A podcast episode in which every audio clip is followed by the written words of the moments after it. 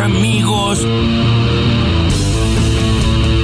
Yo realmente necesito transmitirle, sobre todo a la población que está escuchando, que se tome cada vez que escucho una noticia dos minutos para analizar esta situación, para entender la complejidad del tema, para entender que estamos viviendo una crisis sanitaria y que nadie puede hacer esto en este momento.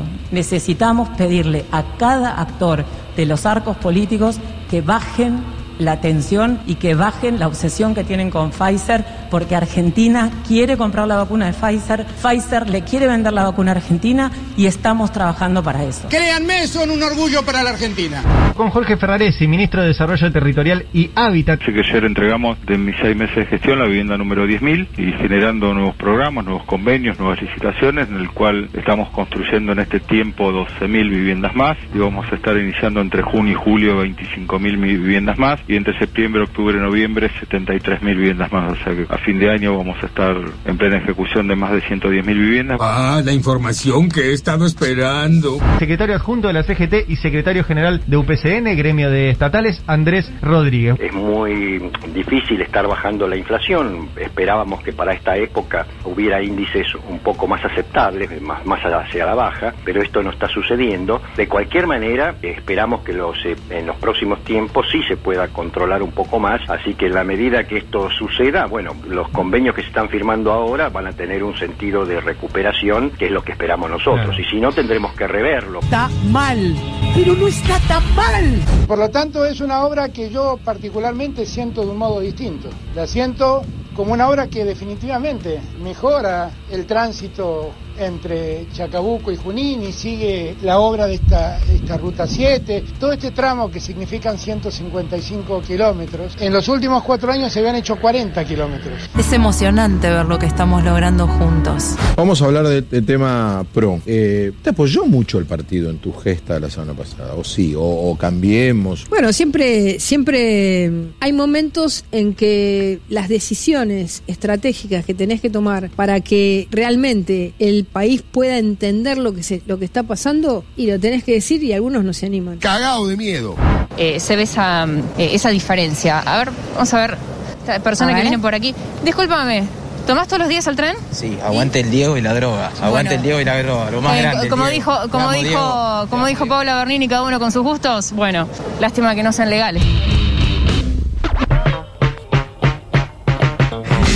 Ay, bueno. Puede pasar. Todos somos la periodista, eh. Lástima que no sean legales. No, pero además el vago es convencidísimo, ¿eh? porque fue derecho. Fue derecho, Fue, sí, buscó sí. el micrófono, quería decir eso y no ¿Con qué necesidad? Pero no le alcanzó solo con decirlo, le metió gesto, todo. Al principio Sí, sí, rica. sí, después se, se iba haciendo gestos. Sí, para que quede claro que Falopa bancaba al. Diego y a la droga. Sí, y no cualquier droga, sino esa que se toma por la nariz, esa.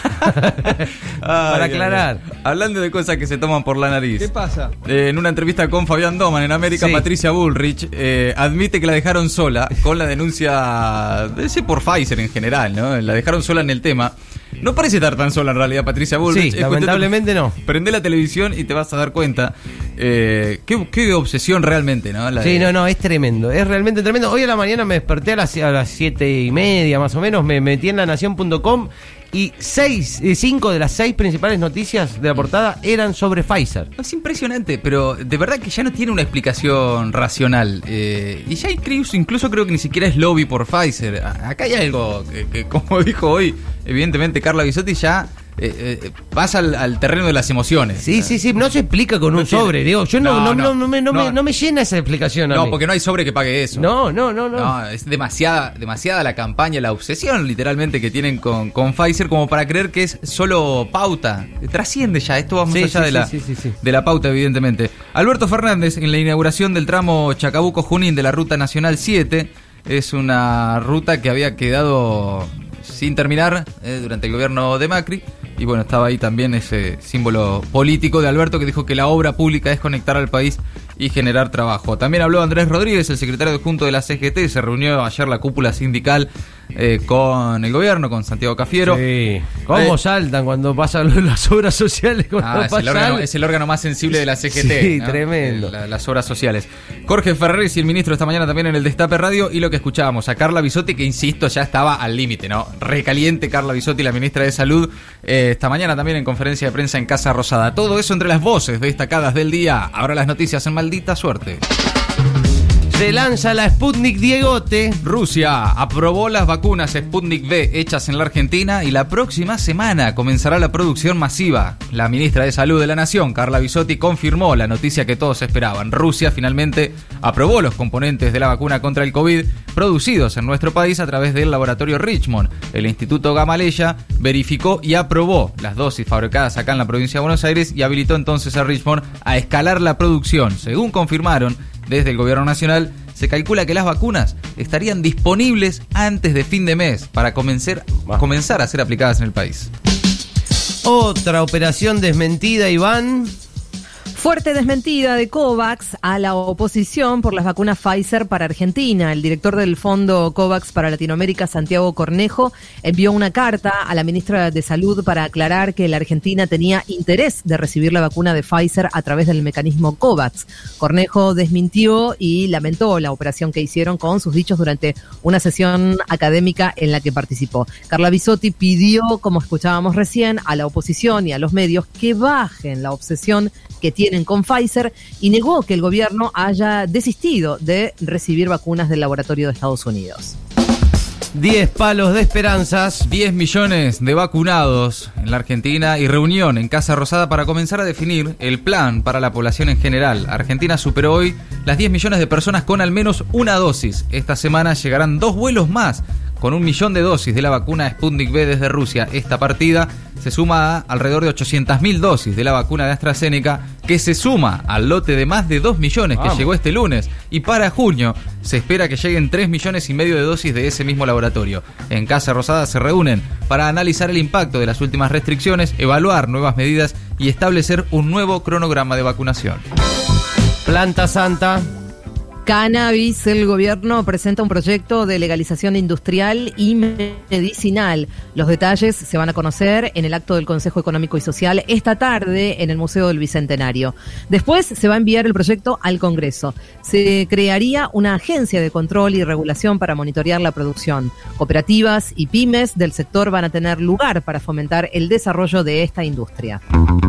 El talón de Aquiles de los sindicalistas. En medio de la puja por las obras sociales, la CGT recordó el alza de precios y elevó reclamos al gobierno. La cúpula sindical se reunió con Cafiero, Bisotti y el ministro de Trabajo, Claudio Moroni. Plantearon su preocupación por la inflación alimentaria que castiga el poder de compra de los trabajadores, los cambios en la gestión de los fondos de las obras sociales y la vacunación de esenciales. Cafiero aseguró que el salario le va a ganar a la inflación y que el objetivo es que el esfuerzo del Estado no se vaya por la canaleta de los precios. Il capi di tutti li capi. El Poder Económico renovó sus autoridades y se planta frente al gobierno. La Unión Industrial Argentina oficializó a Daniel Funes de Rioja como su nuevo presidente y designó la mesa directiva. Las empresas Techin, Ledesma y Arcor, entre otras, ocupan las vicepresidencias. Además, en la sociedad rural argentina ganó las elecciones el candidato opositor Nicolás Pino de la línea del ex ministro de Macri, Luis Miguel Echeverre. De esta manera, tanto la UIA como la rural se perfilan hacia una postura aún más dura y distante del gobierno nacional. Otra mala para los que facturan. El monotributo aumentó 35% con retroactivo a enero. Con la reforma del régimen que engloba a 4 millones de trabajadores del país, subieron los valores de cada categoría. Desde el primero de julio, los monotributistas podrán chequear en el portal de la FIB si registran saldo a favor o deuda por los importes de los primeros meses del año. Además, hasta el 20 de junio pueden hacerse reclamos por la recategorización hecha por la FIB. Paso adelante. El Senado vota la postergación de las elecciones. Se descarta que oficializará el nuevo cronograma electoral. Las PASO van a ser el 12 de septiembre y las generales el 14 de noviembre. También se aprobaría la modificación al impuesto a las ganancias para las empresas. Mañana va a exponer el jefe de gabinete su informe de gestión y ya que ya elevó, por supuesto, también al Senado con más de mil respuestas. ¿Más derechos en Chile? Sorpresa, Sebastián Piñera anunció ayer que respaldará el proyecto de matrimonio igualitario.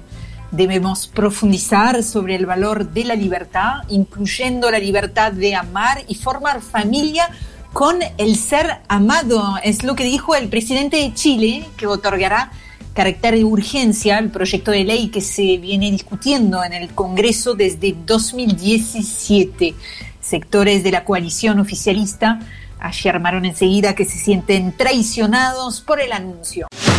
Maldita suerte. De 15 a 17. En el Destape Radio.